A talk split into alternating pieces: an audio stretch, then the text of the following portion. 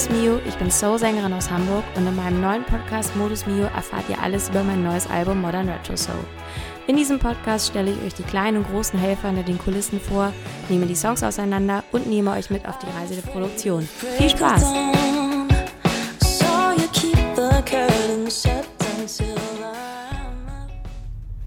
Liebe Leute, herzlich willkommen zu einer neuen Folge Modus Mio und ich sitze im Auto neben meiner Haus- und Hof, aber vor allem auch Starfotografin Elena Zauke. Hello, hello, hello. Elena Zauke ist Podcast-Neuling, deswegen darf ich Sie an dieser Stelle darauf hinweisen, dass sie, wenn sie redet, in das Mikrofon reden muss. Alles klar, ich probiere es. Und ich habe euch ja dazu eingeladen, ein bisschen hinter die Kulissen mitzunehmen und äh, zu sagen, was zu einem Album dazugehört und was man so als Musiker und so weiter macht. Und neben der Musik ist natürlich auch ein ganz essentieller Bestandteil, was man für Bilder so raushaut und wie ein Artwork aussieht. Und Elena kenne ich schon. Oh Gott, wie lange, wie lange kennen wir uns? Nein, nein, sag, sag mir seit welchem Alter, weil wir wollen ja auch nicht sagen, wie alt wir sind. Kommen wir jetzt in ein Alter, wo man das nicht mehr sagen möchte, wie lange wir uns schon kennen? Erste Klasse.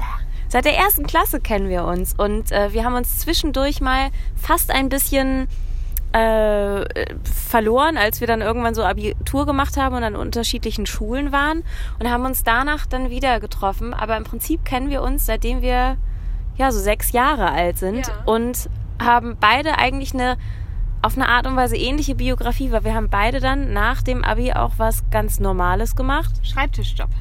Genau, so Büro-Stuff. Und Elena war Schifffahrtskauffrau. Mit 5F bitte, ja. Bis sie dann gemerkt hat, dass sie eigentlich lieber Fotos macht. Und das Schöne ist, dass Elena und ich ähm, eigentlich zu einem ähnlichen Zeitpunkt irgendwann beschlossen haben, dass wir doch gar nicht mehr so Büro-Stuff machen wollen, sondern eher was Künstlerisches und das eigentlich gemeinsam durchlebt haben. Und Elena hat immer mitbekommen, wenn ich schlechte Songs geschrieben habe und erste schlechte Auftritte gespielt habe. Und Elena hat von mir ihre ersten Fotos gemacht mit sehr improvisierten Studiosachen. Ja, aber hey, ich war Fan ab der ersten Minute, ja. Das stimmt, auf jeden Fall. Elena war Fan auf der ersten Minute. Hast du ein bisschen Lust, dass du uns ein bisschen was erzählst von dir, was du so machst und wo, womit du dein Leben so bestreitest und was so dein Lebensinhalt so ist und überhaupt? Ja, das ist eine gute Frage. Das ändert sich ja tatsächlich irgendwie jedes Jahr. Also ich habe damals, als wir uns wieder getroffen haben, und es ging schon so ein bisschen in Richtung Selbstständigkeit, hat man vielleicht so ein bisschen schon so einen Plan gehabt, man möchte gerne was Kreatives machen und natürlich was in der Fotografie, aber was man dann letztendlich macht, egal ob nach einem Jahr, nach fünf Jahren oder nach zehn Jahren, ich glaube, das kann was ganz anderes sein als das, was man ursprünglich vorhatte oder entwickelt sich in ganz andere Richtungen. Und ähm, ja, ich bin ähm, Porträtfotografin. Ich habe angefangen mit jeder Art von Fotografie, weil am Anfang mag man mal ein bisschen Tiere fotografieren und ein bisschen Musiker und ein bisschen Business. Hochzeiten? Und Hochzeiten natürlich, ein paar Babys und ein paar Verlobungen. Und dann hat sich bei mir rauskristallisiert, dass ich auf vieles gar keinen Bock habe, sondern ich besonders gerne Menschen fotografiere. Und am liebsten wirklich Porträt. Also gar nicht so sehr Reportage, sondern einfach ganz schlichte Porträts. Und ähm, genau, so wurde es dann immer weniger Business, immer weniger Tiere und plötzlich nur noch Porträt. Und überlegt man sich natürlich, wie kann man damit dann auch Geld verdienen. Und irgendwann kam plötzlich der erste Schauspieler. Und was ich nicht wusste, ist, dass Schauspieler Fotos brauchen. Und zwar jede Menge davon. Das möglichst alle zwei Jahre, alle ein, zwei Jahre, um sich natürlich gut präsentieren zu können bei Agenturen, bei Castern, wo auch immer man sich gerne für Rollen vorschlagen möchte. Und ähm, so kam es, dass ähm, ich meinen ersten Schauspieler hatte. Es hat sich rumgesprochen. Ähm, wie bei jedem kreativen Job ist Mund-zu-Mund-Propaganda natürlich das Wichtigste. Und über Instagram hat sich das vervielfältigt und plötzlich bin ich Schauspielerfotografin geworden, ohne dass ich wusste, dass es das überhaupt gibt. Ja. Und ich habe das ja so live miterlebt sozusagen. Und Elena hat von mir eigentlich, nicht nur eigentlich, du hast alle Albumcover gemacht. Und immer wenn ich Pressefotos brauchte, hat Elena das auch gemacht. Und deswegen konnte ich halt immer live miterleben, wie Elena eigentlich immer gewachsen ist. Und mittlerweile ist Elena nicht nur in Hamburg, sondern eigentlich in ganz Deutschland so eine Instanz für richtig tolle Porträtfotografie. Fotografie. Fotografie. Und das macht mich natürlich auch, äh, auch ganz stolz. Und wenn man dann ab und zu so mitbekommt und Elena schreibt mir dann so, oh, ich habe den und den fotografiert und ich kenne die Namen immer alle nicht. Aber dann zeigt sie mir ein Foto und dann denkst du, okay, den habe ich irgendwo mal in irgendeiner Serie gesehen. Ganz auf, doll aufgefallen ist mir das bei vier Blogs. Da hatte ich das Gefühl, als ich vier Blogs geguckt habe, dass du den halben Cast davon fotografiert hast. Ja, die sprechen natürlich am Set auch darüber. Ey, wo hast du denn zuletzt deine Fotos machen lassen? Und so fällt dann der Name und ähm, landen die Schauspielerkollegen meistens auch bei mir. Ich finde das immer noch total toll, deswegen müsst ihr euch unbedingt mal von Elena Fotos anschauen. Ich bin auch der Meinung, sie hat das beste Foto von Roberto Blanco gemacht, was jemals gemacht wurde. Das sagen viele, ja. ja. es, ist, es ist wirklich sehr, sehr toll. Und äh, sollte irgendjemand von euch mal richtig tolle Fotos für irgendwas brauchen, dann müsst ihr sie auf jeden Fall auch anschreiben.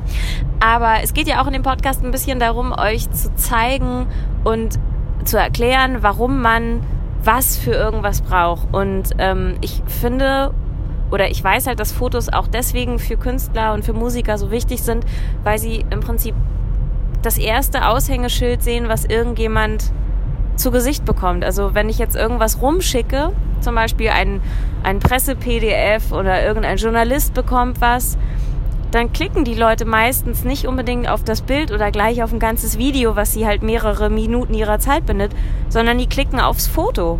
Absolut. Und deswegen muss so ein Foto halt total schnell alles aussagen, was halt so ein Künstler oder irgendeine Persönlichkeit, die das Foto halt gerade braucht, ausmacht. Hattest du eigentlich mal so Situationen, wo du dir mal so richtig Gedanken darum machen musstest oder manchmal das Gefühl hattest, okay, ich habe jetzt vielleicht einen Künstler vor mir, der will irgendwas verkörpern, was der vielleicht gar nicht ist? Oder Leute, die sich vor einer Kamera vielleicht auch einfach ganz unwohl fühlen und du musst da irgendwas mit denen machen, damit da was, was läuft und passiert? Naja, Schauspieler fühlen sich generell vor der Kamera relativ unwohl, wenn sie ähm, sich nicht verstellen dürfen. Also sie dürfen keine Rolle spielen. Und bei Schauspielerfotos zum Beispiel geht es ja darum, dass man den Schauspieler sieht. Also dass man nicht die Rolle sieht, die die Person verkörpern könnte, sondern den Menschen an sich dahinter. Und das ist vielen Schauspielern tatsächlich sehr, sehr unangenehm. Und ähm, viele, die selbst 20, 30 Jahre im Business sind und 10.000 Plakate aufgenommen haben und Pressefotos kommen dann an und sagen, oh, ich mag eigentlich gar nicht so gerne Fotos machen, weil ähm, ich fühle mich so nackt ohne Rolle. Und ähm, es wird immer wieder diskutiert dann, wie geht man um mit Schauspielerfotos. Ähm, also darf man zeigen, hey, guck mal, die Person könnte auch einen Polizisten spielen oder die Polizist oder die Person könnte auch ähm, ähm, könnte jetzt Stereotypen sind immer schwierig zu erklären. Irgendwas spielen, was so typisch wäre. Genau, irgendwas so typisch. Also zieht ihr jetzt einen Strickpulli an oder er zieht ihr einen Strickpulli an und hat einen Bart an und dann ist er so ein typischer so ein, so ein äh, Seemannstyp oder so. Oder sagen wir, das ist wirklich nur die Person, die er ist und ähm, genau, und das so rauszukristallisieren ähm, ist ganz, ganz schwierig.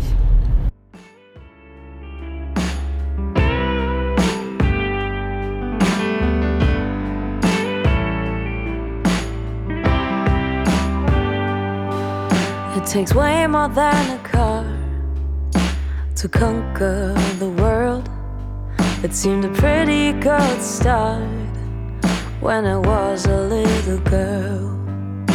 How easy would that be once you are a grown up? Warte, wie hast du die Frage genau gestellt? ich habe die Frage so gestellt, dass ich wissen wollte, ob du schon mal die Situation hattest, dass du jemanden vor dir hast, der sagt so, ah, wir wollen solche und solche Fotos machen und du hast dann manchmal das Gefühl, okay, ich habe ja jetzt jemanden vor mir, der aber sich total versucht zu verstellen und das ist derjenige gar nicht, das wird überhaupt nicht gut. Oder eben, dass du sagst, das hast du aber schon beantwortet, du hast jemanden vor dir, der sich vor der Kamera ganz unsicher fühlt und du musst irgendwie gucken, dass du eine gute Atmosphäre schaffst, dass da irgendwas Vernünftiges bei rauskommt. Also ich stelle mir das ja deswegen auch so schwierig vor, weil genauso, ich, ich kenne das Gefühl ja grundsätzlich auch, dass man irgendwie vor so einer Kamera steht und man fühlt sich erstmal ein bisschen dämlich. Ja. Weil man weiß gar nicht, was man machen soll. Und man weiß nicht, wie man aussieht. Und man weiß nicht, ob das gut aussieht, was man so tut. Ja. Also, also ich finde, das sind jetzt so zehn Fragen auf einmal ungefähr, die man gar nicht so pauschal beantworten kann. Also erstens ist es wichtig natürlich zu überlegen, wollen wir hier ein Kunstobjekt irgendwie schaffen, ein Foto schaffen, was gar nichts mit der Persönlichkeit zu tun hat? Ist es einfach jetzt, äh, machen wir, gestalten wir etwas zusammen, was, ähm, wo man dich oder die Person gar nicht drauf erkennen muss, sondern es mhm. reicht einfach, dass es ein tolles, finales Foto ist? Mhm. Oder geht es darum, gerade die Persönlichkeit rauszukitzeln? Und je nachdem ähm, ist es natürlich auch wichtig, wie oft hat die Person schon mal vor der Kamera gestanden und ähm, dass eine Person sich vor der Kamera wohlfühlt, das ist nun mal ein, einer der Hauptjobs eines Fotografen, dass er diese Atmosphäre schafft, dass, äh, dass man sagt, hey, ich fühle mich wohl, ich habe Bock dir was zu geben und zwar mich. Also wir, ich öffne mich für dich und zusammenarbeiten wir. Es ist so lustig, weil beim Songwriting ist das ja fast genauso. Also wenn du dich mit Leuten zusammensetzt, um ein Lied zu schreiben, ist auch das A und O erstmal, dass du die Atmosphäre hast und schaffen kannst. Und das ist manchmal dann auch, also vor allem auch eine Wechselwirkung von den Leuten, die da irgendwie beteiligt sind, dass du überhaupt dich so wohlfühlst, dass du Ideen rauslassen kannst und dass du dich auf irgendwas einlassen kannst. Aber das geht ja ähm, beidseitig so. Also mir als Fotograf fällt es eben auch sehr viel einfacher, tolle Arbeit zu leisten, wenn ich mich persönlich auch wohlfühle. Also es geht nicht nur darum, dass der sich vor der Kamera wohlfühlt, sondern auch, dass die Fotografin oder der Fotograf sich wohlfühlt. Ich glaube, es ist, also vielleicht sind auch andere Fotografen da anders, aber wenn ich mich wohlfühle beim Job, ich merke, es ist, ich muss mich nicht verstellen, ich kann offen mit der Person reden, dann bringe ich was ganz anderes äh, auf die Linse, als, als wenn ich irgendwie mich unwohl fühle und unsicher bin, weil die Person mir auch das Gefühl nicht da. Was war dein tollstes Shooting? Ähm, also außer das mit Roberto Blanco meinst du? Ja, außer das. mein tollstes Shooting war tatsächlich mit einer sehr talentierten jungen Gruppe von jungen wilden Jungs auf dem Dach über in Berliner, ja. Über den Berliner Dächern. Und ähm, das war eine, ja, es waren sieben junge Kerle, die ähm, wirklich alle mal sehr, sehr große Karrieren oder teilweise jetzt schon große Karrieren hingelegt haben. Und wir haben bei Sonnenuntergang wirklich den kitschigsten Himmel überhaupt, haben wir ganz, ganz tolle, ein bisschen so old-fashioned, so 50er, 60er Jahre Fotos gemacht und die sind wahnsinnig stimmungsvoll, total chaotisch gewesen und ich liebe die über alles. Also das war mit Abstand mein schönstes Shooting. Und hattest du auch mal schon ein Shooting, wo du gesagt hast, okay, ich möchte jetzt gerne alles einpacken und will unbedingt weg? Ja, das ist meistens in, ähm, das ist eher bei ähm, Business-Jobs. Vor allen Dingen, wenn es bei Steuerberatern ist, die eigentlich keinen Bock darauf haben. Der Chef aber irgendwie gesagt hat, ey, wir brauchen neue, ihr, ihr braucht, äh, wir brauchen neue Fotos, ihr müsst jetzt daran. Und ähm, alle sträuben sich so ein bisschen und die Fotografin steht da und ähm, muss dann irgendwie aus zwei Freiwilligen dann ähm, ein schönes Setting zusammenbauen und so tun, als wenn 20 Leute da motiviert arbeiten und ähm, Szenen zusammenstellen, Konferenzszenen und so weiter. Und wenn niemand Bock hat, also das ist eigentlich der, der wichtigste Punkt immer. Also die Leute müssen Bock haben. Also es muss nicht alles immer wunderschön und perfekt passen, aber wenn die Leute Bock haben, dann kriegt man immer ein schönes Setting hin. Und aber wenn es nicht der Fall ist, kann es der Graus sein, ja. Kann man ja aber auch, auch fast alles übertragen, ne? Also wenn du Leute hast, die einfach keinen Bock ja. haben, dann ist es immer blöd. Ja. Es ist ja. immer Kacke. Und ähm, wenn wir jetzt noch mal so ein bisschen darauf eingehen, weil meine Hörer ja auch immer gerne verstehen wollen, warum entscheidet man was wie oder warum macht man irgendwelche Fotos äh, und in welchem Stil und so weiter macht man die, dann ähm, kann ich ja für mich zumindest so sagen, dass für diesen ganzen Videokosmos immer voll wichtig ist, dass man Fotos hat, die irgendwie so eine, so eine gewisse Wertigkeit und so ein bisschen so einen klassischen, classy Stil irgendwie so dann irgendwie so zeigen. Aber wenn das jetzt nicht nur um mich geht, sondern du würdest sagen, ähm, es geht so allgemein um vielleicht auch Bands oder Musikkünstler, was würdest du denen raten, was die so brauchen, um ein gutes Foto zu machen? Oder worüber sollten die sich vorher mal Gedanken machen? Äh, wichtig finde ich, was, also äh, sowas wie ein Exposé über sich selbst schreiben. Sowas finde ich wichtig. Das heißt, dass die Band oder der Musiker mir sagen kann, hey, ich bin der und der, ich stehe dafür, das ist meine Musik, ich fühle das und das, ich kann aber auch das und das fühlen. Aber so ungefähr mag ich mich gerne darstellen, dass wenn ich an mich denke, dann fühlt sich alles warm an und herzlich und äh, entspannt und ein bisschen melancholisch oder vielleicht rockig und irgendwie dunkel und also dass man irgendwie so ein paar Farben dieser Person gibt, ein paar Ausdrücke, mit denen man dann ein möglicherweise Moodboard oder so zusammenstellen kann. Das heißt, ich lasse den Künstler dann auch wirklich äh, überlegen, ähm, was passt zu euch, mhm. ähm, welchen Kleidungsstil mögt ihr. Ähm, schaut euch mal um, geht mal in die anderen Musikerwelten rein. Ähm, wo seht ihr euch? Wo findet ihr euch wieder? In welchem Stil? Schickt mir Bilder, lasst uns eine Collage zusammenbauen, sei das eine Musikcollage oder eine, eine Bildercollage, eine Wörtercollage, irgendwie ähm, runterschreiben quasi oder auf Papier bringen, was, äh, was ihr mit euch, was, was ihr vermitteln möchtet. Es ist so lustig, weil man sich oft gar nicht so den Kopf darum macht, wie viel Arbeit eigentlich steckt, bevor man dieses eine Foto dann gemacht hat. Ne? Und ich glaube, wir haben das für das Albumcover ja dann im Prinzip auch gemacht. Ich erinnere noch, mich noch, dass ich dir so eine Mail geschickt habe mit so allen möglichen Moods und Referenzen, die ich gut finde.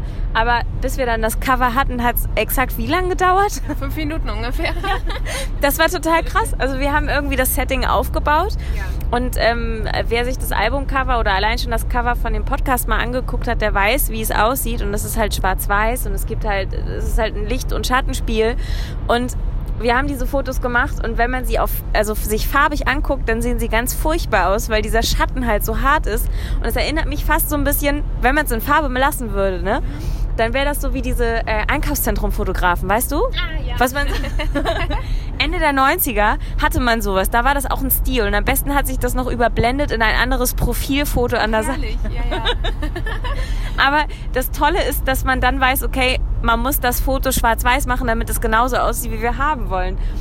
Aber das hat halt wirklich überhaupt nicht lange gedauert. Wir waren ganz, ganz schnell fertig. Das weiß ja, ich noch. Ja gut, aber na gut, das Foto zu machen an sich, das hat wirklich nur fünf Minuten gedauert. Aber die Vorarbeit, wir hatten ja schon vorher eine ziemlich genaue Vorstellung, ja. was wir wirklich machen wollen. Du hattest aber auch vor allen Dingen eine genaue Vorstellung. Und hinzu kommt aber auch, dass es nicht unser erstes Shooting zusammen war, sondern unser ähm, 12 Millionstes. Und ich natürlich auch inzwischen eine Ahnung davon habe, was magst du an dir, was ist... Ähm, wie magst du dich gerne darstellen, welche ist deine Schokoladenseite.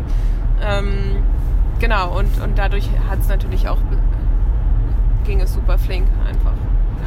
Also das ist halt auch cool, wenn jemand von euch Fotos machen lassen möchte, muss für irgendwas den Fotografen immer auch so best, also am besten informieren, wie es dann halt einfach nur geht, was, was man möchte, was man gut findet, was halt irgendwie so gar nicht geht oder worauf man aufmerksam gemacht werden muss, wenn irgendwas halt schief sitzt oder so. Und ähm, auch bei dem Foto, was ihr vielleicht seht, also nochmal zum Thema Vorarbeit, ähm, war Annemarie dabei, die mich vorher bestimmt anderthalb Stunden lang geschminkt und Haare getüdelt hat und so weiter. Und das sieht man auf den Fotos auch nicht. Und ich finde das natürlich super, wenn da mir so rumgetüdelt wird und so weiter.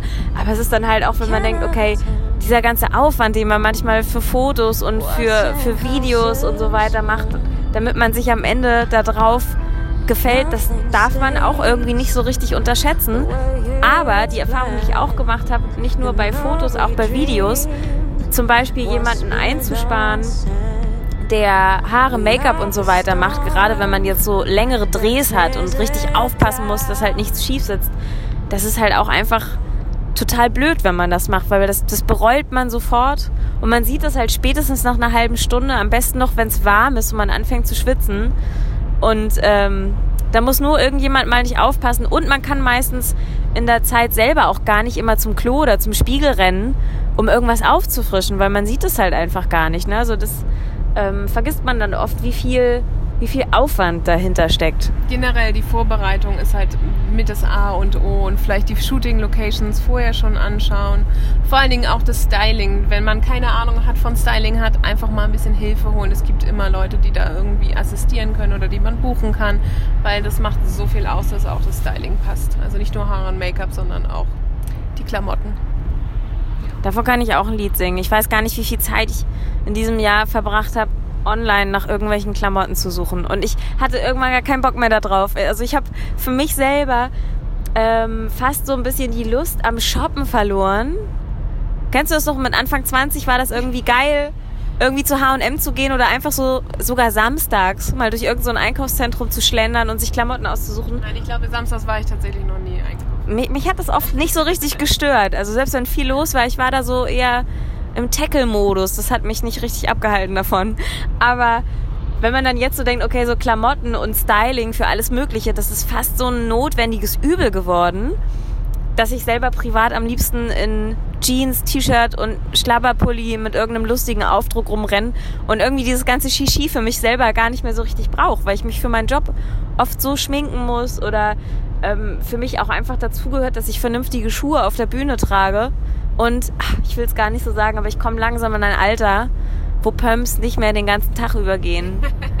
Und mit Anfang 20 bin ich wirklich mit Pumps noch ins Büro gegangen für den ganzen Tag und bin dann halt auch noch Bahn damit gefahren und so weiter. Ich weiß gar nicht, wie ich das gemacht habe. Ja, das ist das Gute, wenn man hinter der Kamera arbeitet. das ist nicht ganz so wild. so much more.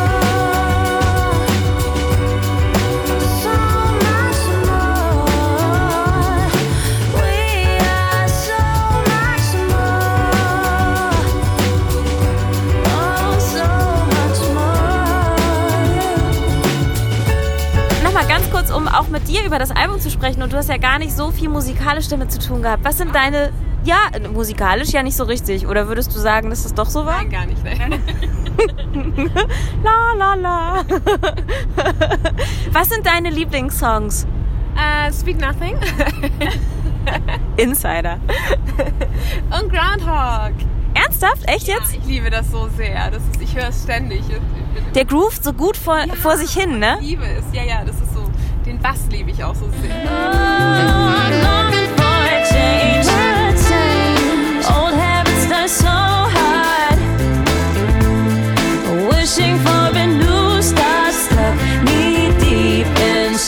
Das wird Tim freuen. Wir werden das, wir werden das Tim sagen, dass man den Bass so gerne mag. Den äh, Song habe ich ja auch mit Magnus und mit Tim geschrieben. Und die Vorgabe war wirklich was, ah, wir brauchen so einen richtig groovigen Song mit einem geilen Basslauf. So, das war so die Idee, das wollen wir machen. Mission erfüllt, ja. Ja, und dann hat, hat Tim einfach mal so diese Basslinie da so rausgehauen. Dann war so, das ist schon irgendwie nice. Ja, also so wenig Ahnung ich davon habe, aber ja, das ist, das ist auch mein Autosong irgendwie. Höre ich ständig, wenn ich im Auto sitze. Gutes Autolied. Ich glaube zum Joggen fast zu langsam. Weiß ich gar nicht. Müsste ich mal ausprobieren. Auf jeden Fall, ich glaube, wir haben euch jetzt ein bisschen zugetextet und zwischendurch werde ich euch bestimmt noch mal so ein bisschen was einspielen. Vielleicht kann ich noch erwähnen, dass Elena und ich gerade vom Weihnachtsmarkt in Lüneburg kommen, weil wir auch ein... Aber nüchtern, nüchtern, nüchtern. Ja, Elena fährt nämlich gerade Auto und ich musste für Bilder Glühwein trinken. Das heißt, wenn ich jetzt ein bisschen komisch rede oder gut drauf bin, liegt das auch an den zwei Glühwein, die ich trinken musste.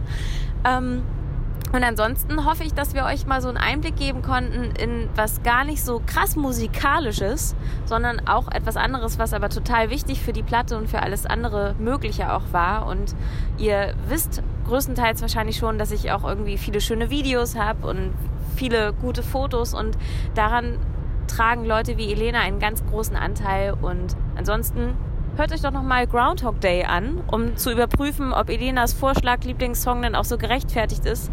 Oder schreibt mir, wenn ihr das ganz anders seht. Und dann hören wir uns bald wieder. Dankeschön und bis bald. Tschüss.